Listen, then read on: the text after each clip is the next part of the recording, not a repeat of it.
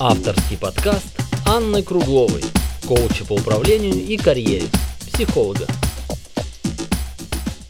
Выпуск третий. Выгода от недостатков. Всем привет! Меня зовут Круглова Анна. Я коуч по управлению карьере, психолог. Основная моя деятельность – это все, что касается бизнес-процессов и управления персоналом. Почему тогда мои подкасты о психологии, спросите вы? Успешное предпринимательство напрямую связано с личностным развитием. Более подробно обо мне в моих социальных сетях. Вконтакте я Круглова Анна, в Инстаграм Круглова нижнее подчеркивание коучинг. Заходите в Директ и пишите мне любые вопросы – а я в своих подкастах буду отвечать на них. Сегодня тема «Выгода от недостатков». И я расскажу вам о том, что у ваших недостатков есть вторичные выгоды. Именно так каждому из нас выгодно иметь недостатки. Удивите меня, Круглова. Если у вас есть какое-то нежелаемое для вас качество, от которого вы очень долго пытаетесь избавиться, но никак не получается, то знаете, что я вам скажу? Существует какая-то вторичная выгода того, что вы не расстаетесь с этим качеством. Многие мои клиенты не понимают. Вы что, хотите сказать, что я чуть ли не с удовольствием таскаю эту ношу? Да-да, именно это я и хочу сказать. Ведь если бы оно вам не было нужно, мешало, то вообще не факт бы, что оно у вас появилось. Но вы бы его просто не взяли. Абсурд? Извините. Термин «вторичная выгода» – это дивиденд, который получает человек от недостижения цели. Разберем на примере, как это проявляется. Вторичная выгода от того, что вы живете с мужем пьяницей. Вы всегда правы, он всегда виноват. Его нет дома, и вы делаете то, что вы хотите, а не то, что хочет ваш муж, ну и так далее. Вы поняли, наверное, да? Еще пример? Пожалуйста. Вторичная выгода от того, что вы жертва. Я жертва? Ну уж извольте.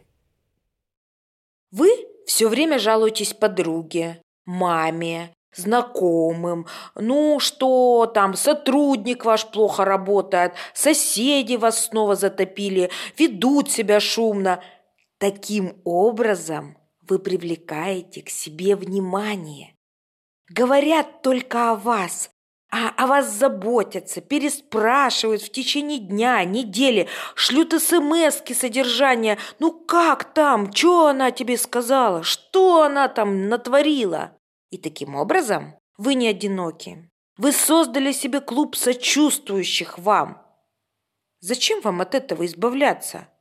Вам выгоднее не избавляться. Ну, конечно, я лукавлю. Если бы вы придумали, как привлекать к себе внимание своими достижениями, то вам не нужно было бы привлекать к себе внимание своим нытьем. Или вы бы стали таким самодостаточным человеком, опять же, ну, потому что нашли бы способ самореализации. И вам просто не нужно было бы даже столько внимания людей, вы бы даже тяготились им, потому что, ну, вам же нужны силы и время на то, чтобы восстанавливаться, для того, чтобы заниматься своим делом. А если я не уверенный в себе человек? Не очень решительный, не очень уверенный в себе человек? И вам это мешает? Да какой там? Вам это помогает. Помогает не достигать. Вы же не уверены в себе. Ну какие нахрен могут быть достижения? Вам хорошо в вашем домике, и большую часть времени вам там просто отлично. Иногда вы сравниваете себя с другими, и к вам приходит мысль, что вы какой-то не такой, ну, не уверены в себе, и вы идете к психологу. Повторюсь, если бы вам это мешало, у вас бы этого не было. Оно вам помогает. Это ваша отмазка. А про бизнес?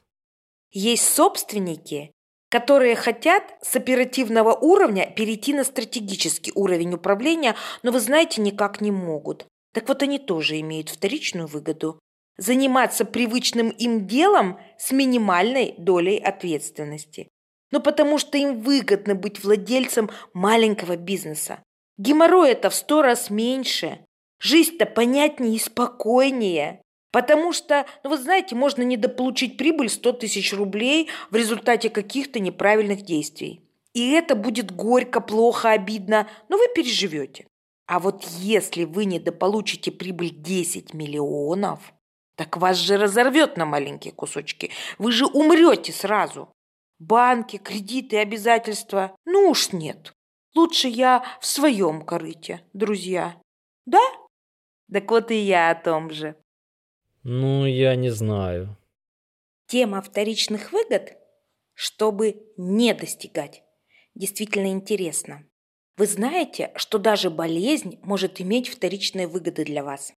Если мне кто-то говорит, что он заболел, у меня есть такая, ну, то ли шутка, то ли подкол, типа «А почему заболел? Не хочешь работать?» Понятно, что некоторые слушатели сейчас ответят, типа заболел, потому что продуло вчера вечером, ну или что-то типа этого.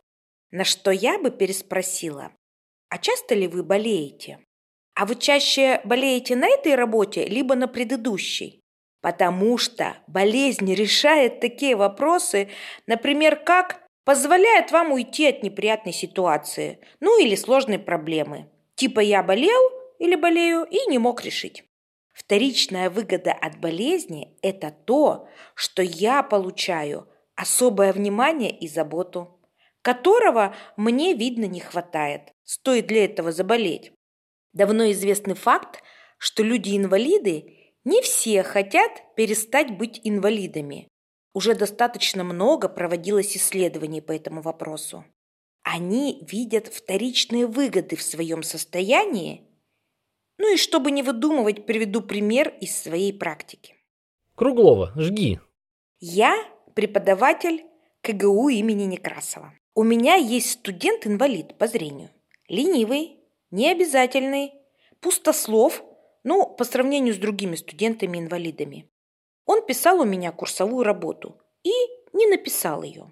Вовремя не пришел на предзащиты, не дал мне ничего на вычетку, ну и я ставлю ему двойку со спокойной душой. Там нечего было оценивать, поэтому двойка – достойная оценка. Проходит время, и к нам приходит декан, приносит письмо от какой-то социальной службы, чтобы мы пересмотрели отношение к этому студенту. Потому что он, во-первых, инвалид. И, во-вторых, он работает, чтобы содержать маму, которая тоже инвалид. Встречаюсь с ним вновь, решаюсь на разговор о правомерности такого письма, типа «он же даже усилий не приложил, даже часть работы не написана». Почему сейчас в руках у меня это оправдывающее его письмо? Он же бездействовал. Знаете, что он мне ответил? Внимание! Все по-разному решают свои проблемы. Богатые – платят за то, чтобы у них появились курсовые работы.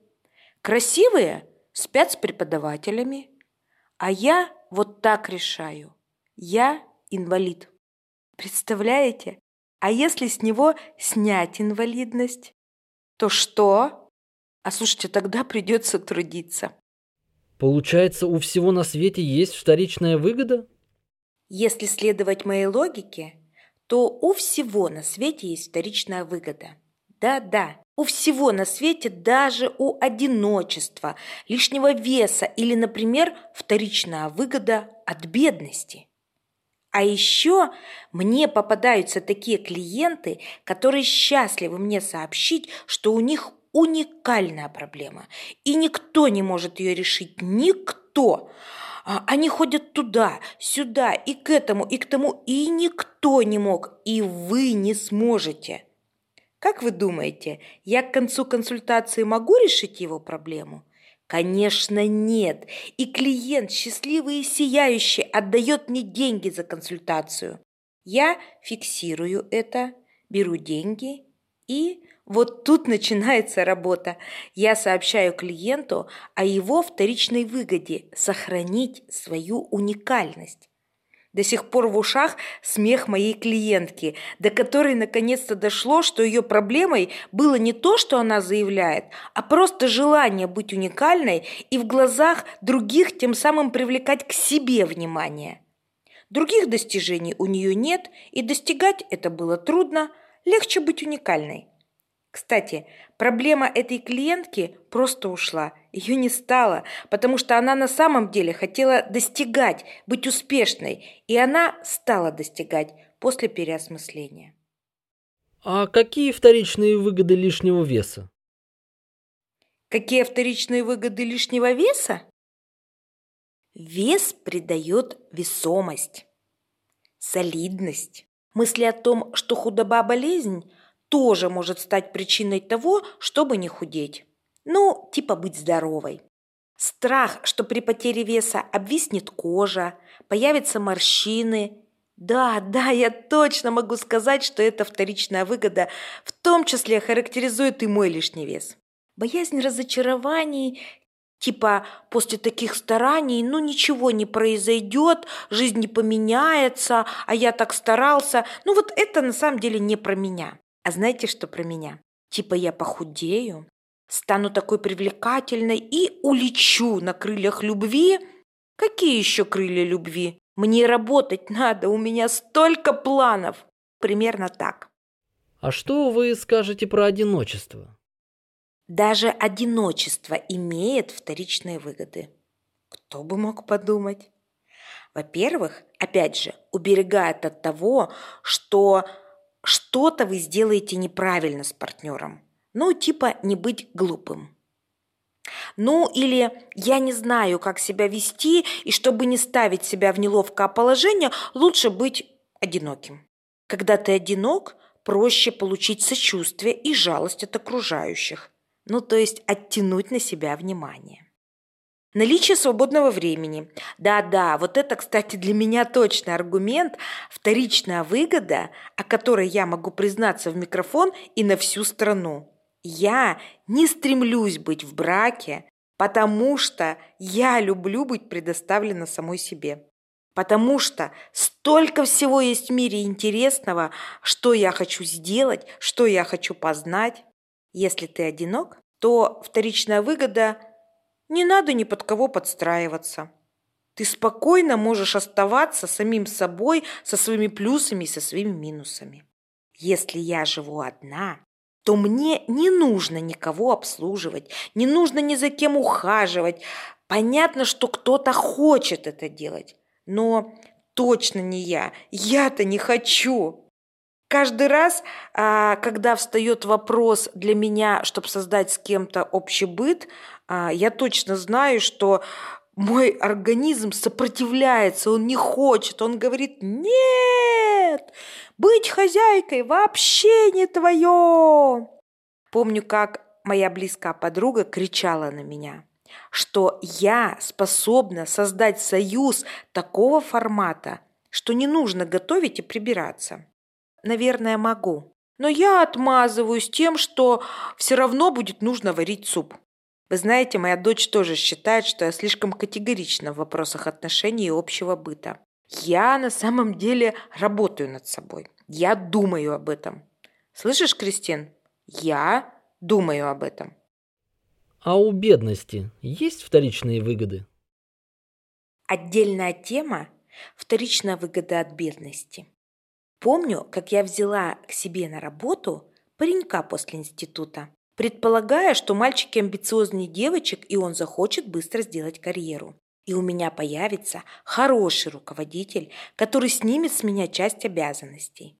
По сути, я ему так и сообщила на входе. Мне нужен амбициозный. Ты амбициозный? Он кивнул, видимо, желая получить эту работу. И началось. Я его тяну вверх, а он ни в какую. Я себя чувствую мессией, потому что мальчик из очень бедной семьи, он, брат и мама живут в коммуналке. Это даже не квартира, это комната. Намытарился, решила я. Он встречается с девочкой, ничего не может себе позволить. Ну, я про подарки. Поехали они с ней в Анапу, а потом он рассказывал, а, что они, чтобы не тратить деньги, не ходили в платный туалет, терпели. Но он не хотел зарабатывать больше. Не хотел. И вот как-то, видно, я на него перенадавила, довела его до болезни, и он мне высказал, чтобы я отстала от него, перестала его растить, потому что ему нормально так жить. И ему гарнитура за 150 рублей такая же хорошая, как и за полторы тысячи. Что он хочет не уставать на работе, а приходить домой и еще иметь силы, чтобы читать книги и играть на гитаре. Вот тогда меня заинтересовал вопрос вторичных выгод небогатых людей. И что я узнаю? Что безденежье помогает беречь силы, больше спать, уделять внимание себе. Безденежье – это безопасность. Почему только я считаю, что наоборот? Ну ладно. Безденежье – это духовность и доброта – вот в сказках богатые, они, как правило, злые. Безденежье позволяет быть как все, не выделяться, таким образом избегать зависти. Безденежье позволяет быть на одном уровне с друзьями, и это комфортно. А стань богатым, придется менять друзей, ну и так далее. Вы можете себе представить, пожалуй, этот блок вторичных выгод – всех больше меня тревожит. Я вроде бы и должна понимать таких людей, но мне так хочется им сказать, «Ребята, как же хорошо, когда у тебя есть деньги!» Откуда берутся эти выгоды? Как образуются вторичные выгоды? Ну, понятно, это происходит еще в детстве, когда ребенок слышит постоянное «нет» на свое «хочу», его потребности не учитываются. Он удовлетворяет их не тем способом, каким задумал, а как-то по-другому. И, как правило, он это делает с помощью проблемных ситуаций, которые сам и создает. Не хочет идти в школу? Заболел? Хочет внимания? Ввязался в драку? Есть более сложные механизмы формирования вторичных выгод, ну, например, травма детства, когда девушка пережила насилие. Она не смогла отработать эти эмоции и закопала их поглубже. И не решается начать это доставать, а напряжение по этому поводу снимает тем, что почему-то ей в мужья попадаются то социопат, то алкоголик, то альфонс. Она типа отрабатывает данную ситуацию. А что делать-то? Как работать с этим? Если сейчас вы прослушали и поняли, что, скорее всего, у вас есть вторичные выгоды, что-то не делать, но не уверены, вторичные ли это выгоды, то сядьте и разберитесь. Какие плюсы я получаю от этой ситуации? Что я получу, если оставлю все как есть? Чего хорошего я лишусь, если достигну желаемой цели? Чего плохого случится, если цель не реализуется? В результате проработки может так произойти, что вы поймете, что вам не нужна ваша цель. Просто не нужна. Вам хорошо и так.